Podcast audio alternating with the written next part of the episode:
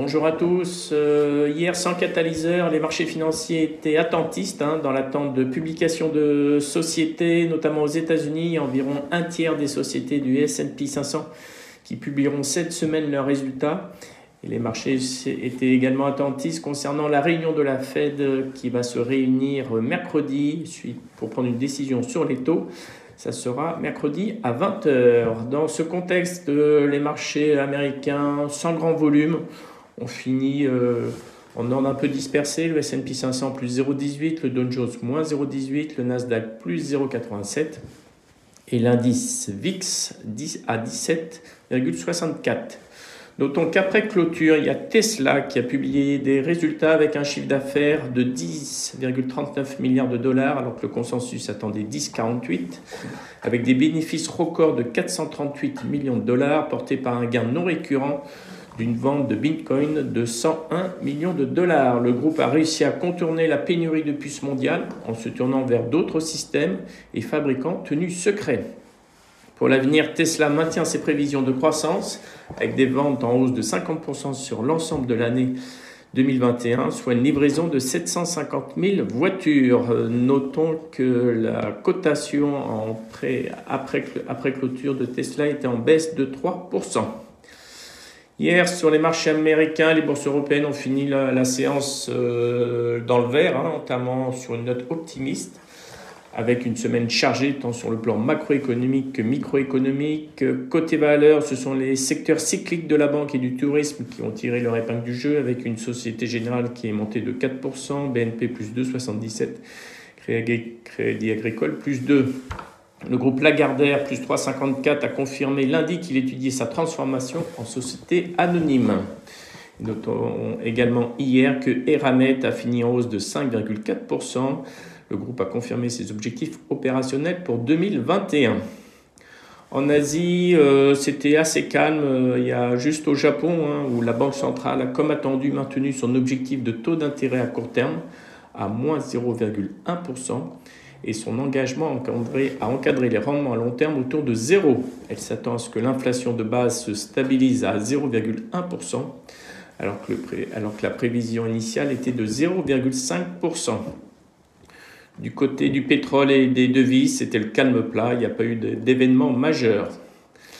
Euh, d'un point de vue microéconomique, après clôture, il y a Michelin qui a confirmé euh, hier soir euh, ses objectifs de résultats opérationnels et de flux de trésorerie pour 2021, après avoir enregistré un rebond de ses ventes au premier trimestre sur un an. Le chiffre d'affaires du groupe au cours des trois premiers mois de l'année s'est établi à 5,45 milliards d'euros, alors que le consensus attendait 5,48. Technip FMC a annoncé hier soir la cession de 14% du capital de Technip Énergie, société issue de la scission réalisée en début d'année. Lagardère a publié ce matin un chiffre d'affaires en chute de 33,5% à 905 millions d'euros, encore très largement affecté par la crise sanitaire. Schneider a vu son activité croître de 12% au premier trimestre et a décidé de relever son objectif pour l'année, malgré les incertitudes demeurant autour de la situation sanitaire dans certains pays. Orange a annoncé à l'instant détenir 74,68% du capital social d'Orange Belgium au terme de la période initiale de son OPA sur sa filiale et compte réouvrir cette offre à compter de mercredi. Du côté des banquiers, HSBC, le bénéfice net a plus que doublé à 3,9 milliards de dollars au premier trimestre. Et concernant UBS, le bénéfice net ressent en hausse de 14% au T1 malgré 774 millions de dollars de pertes sur Argegos. Je laisse la parole à Nantes.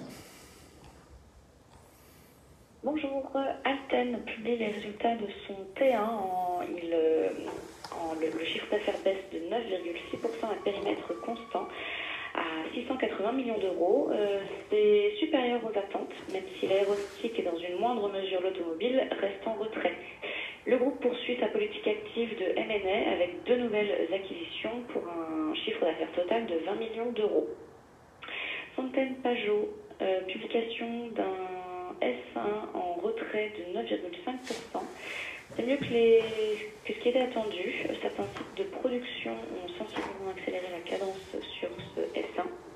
Euh, le management confirme ce qu'il disait fin mars. Le groupe ne rencontre pas de soucis majeure sur ses chaînes d'approvisionnement et devrait pouvoir répercuter l'inflation sur le prix de vente. Et Ose Immuno cède à la société Veloxis les droits de licence pour le développement, la fabrication et la commercialisation du produit FR104 dans le domaine de la transplantation d'organes. Selon les termes de l'accord, Ose Immuno pourra recevoir jusqu'à 315 millions d'euros de paiement d'étape, dont 7 millions de paiement initial, en plus de royalties progressives sur les ventes. Et voilà pour nous ce matin.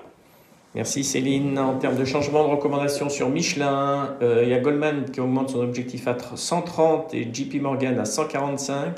Sur la Générale, Deutsche Bank augmente à 21,50 euros. Sur Air Liquide, Bernstein, objectif 171 euros. Sur Abdevinta, Bernstein démarre le suivi à la performance de marché en visant 163,60 couronnes norvégiennes. Sur Crédit Agricole, Citigroup relève son objectif à 13,90 euros.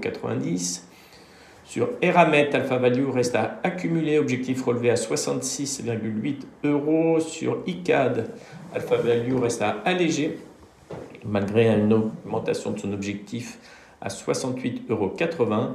Sur JC Deco, Exxon BNP Paribas passe de sous-performance à neutre, target 22 euros. Et enfin, sur la Française des Jeux, HSBC relève son objectif à 44 euros. Également sur Pernod, euh, Alpha reste accumulé objectif 199 euros et sur Sika, UBS reste neutre, objectif relevé à 270 francs suisses. Concernant l'agenda du jour, euh, on aura la confiance des consommateurs à 16h. En, avant l'ouverture, il y aura la publication de UPS, euh, de Rayton, de General Electric et de Hasbro. Et après clôture, on aura Alphabet, Microsoft, AMD, Texas Instruments, Visa, Starbucks. Voilà, beaucoup de publications. Aujourd'hui, notamment aux États-Unis. Concernant l'analyse technique, les futurs sont à l'équilibre. Hein, légère hausse plus 0,10% à l'instant même. Euh, la hausse de lundi nous pousse à proximité de la résistance à 6290 points. Nous restons neutres à l'approche de cette résistance. Une cassure des 6290 points confirmerait la poursuite de la dynamique haussière en cas de correction sur cette résistance. Premier support qui correspond à la moyenne mobile 20 jours qui est à 6170 points. Et le deuxième support, si la correction est un peu plus profonde, 5950 points qui correspond au gap ouvert du 26 mars. Voilà, très bonne séance. Merci.